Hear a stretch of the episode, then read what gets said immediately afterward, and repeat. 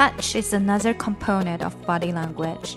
Putting your arm around someone, touching someone's arm, or patting someone on the back may enhance the message you're sending, but it can also detract from it. Make sure you know the person well enough to know that touch is welcomed. Otherwise, keep your hands to yourself.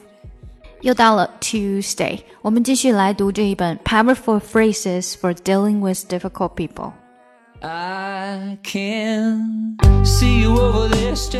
更详细的讲解，请点击我的名字查看听力阅读专项提升。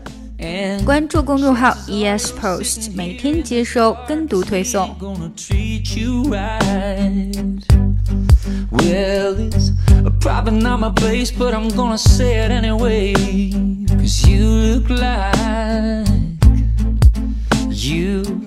Hadn't felt the fire, had a little fun, hadn't had a smile in a little while.